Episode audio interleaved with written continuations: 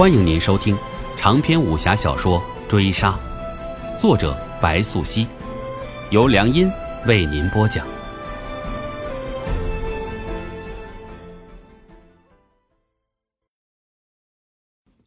第十七回，没有什么比失明更加可怕。无尽的黑暗会吞噬的不仅是意志，还有心。你若问一个瞎子在雪域荒原如何寻路、如何存活，这样的答案无疑是没有的。所以灵叶在雪地里只躺了半刻，已觉得一年之久。他有些累了，身心的疲惫开始逐渐瓦解这个意志最坚毅的人。但是，就是这样漫长的时刻，等待气绝的时刻，他听到了风。白山每入冬至，季风由北向南吹入中原大地。是的，风，正是风。所以下课，你看灵叶疏忽间坐了起来，身体笔直，从袖口撕扯一块碎布蒙上眼睛，就这样爬起身，向着下山的方向摸索前进。天空灰霾密布，雪又飘扬了，只有死人才不会觉得冷。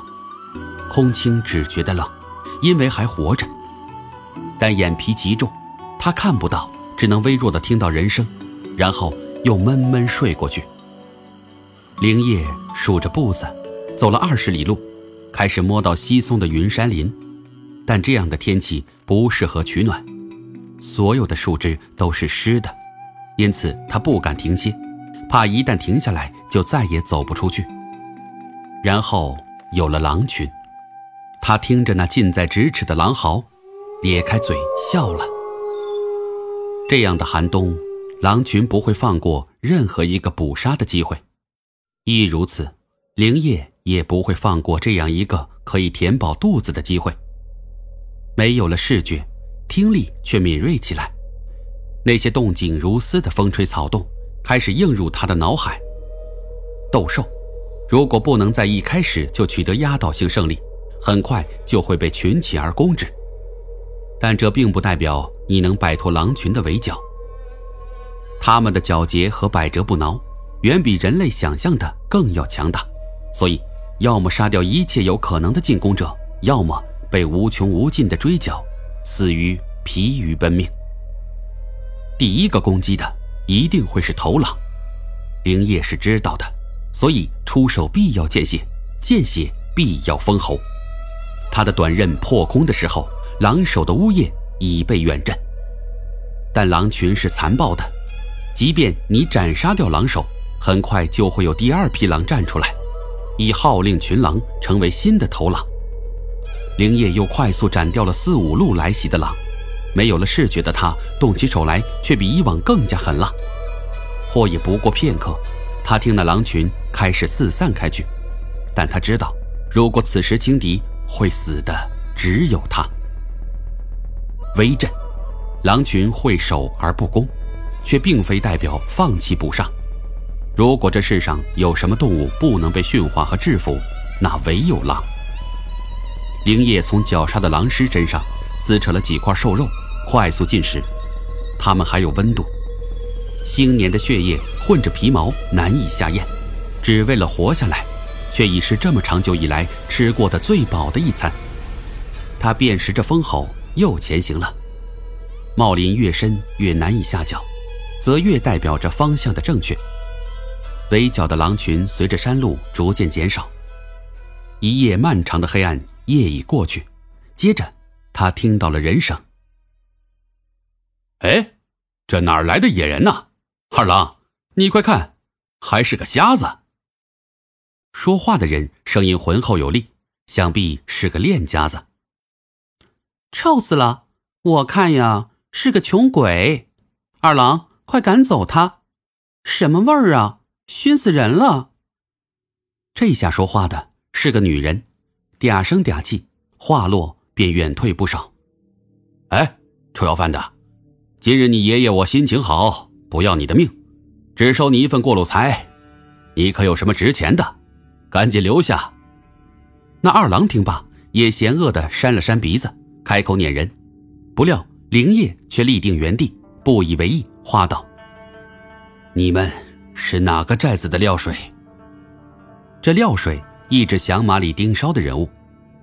白山自北往西，以小溪镇为轴，老山岭共有八寨十三胡子。若能知道这匹响马的来路，也好过他艰难实路。哎，还是个明白人。你想知道咱们是哪个寨子的？不难。哈，我看你也是不想走了，不如下去问问阎王爷吧。那二郎说着，不再废话，接着挥刀向前。杀意为灵叶侧身而过，下秒冰冷的寒意即袭上他的肩头。那是灵叶的反手一推，就着他的刀，给了他一个自刎谢罪。而后你听那扑哧一声破空去，灵叶丢出的刀正中远处女子胸口，她还未来得及尖叫，人已颓然倒下。你，你，你，你，你！灵叶不急，右手一掌缓慢，接着拳如疾风，已打得最后一人连连后退，瘫坐在地。却是先破了胆识，又去了生念，连奔命的想法都没有了。于是那人只得愣愣望向灵叶，只觉身体发虚，脸上都是哀哭的表情。可惜灵叶却是看不到了。现在，就剩下你我了，说说看，你们是哪个寨子的料水？灵叶话落有笑意，他并不爱笑，而是能笑的时候太少了。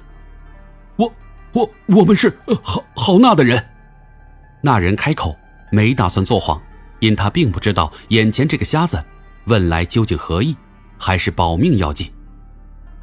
好纳，契丹人，这里已经是八寨十三胡子中距离小溪镇最远的一寨。灵叶闻后稍有一顿，又道：“我不取你性命，但你需要为我所用。你叫什么？”李旭，那人又答，转瞬由瘫坐而跪地，面向灵叶恭敬，含手一抱拳，不敢不从。接着道：“大郎有什么吩咐，尽管说，鄙人尽力尽力就是。”我本意前往小溪镇，奈何南辕北辙。既如此，我也不打算回去了。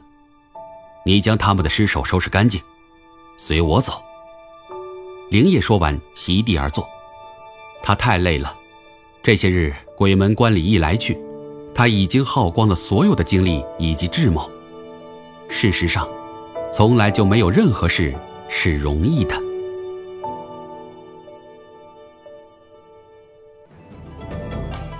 本回追杀播讲完毕，感谢您的收听。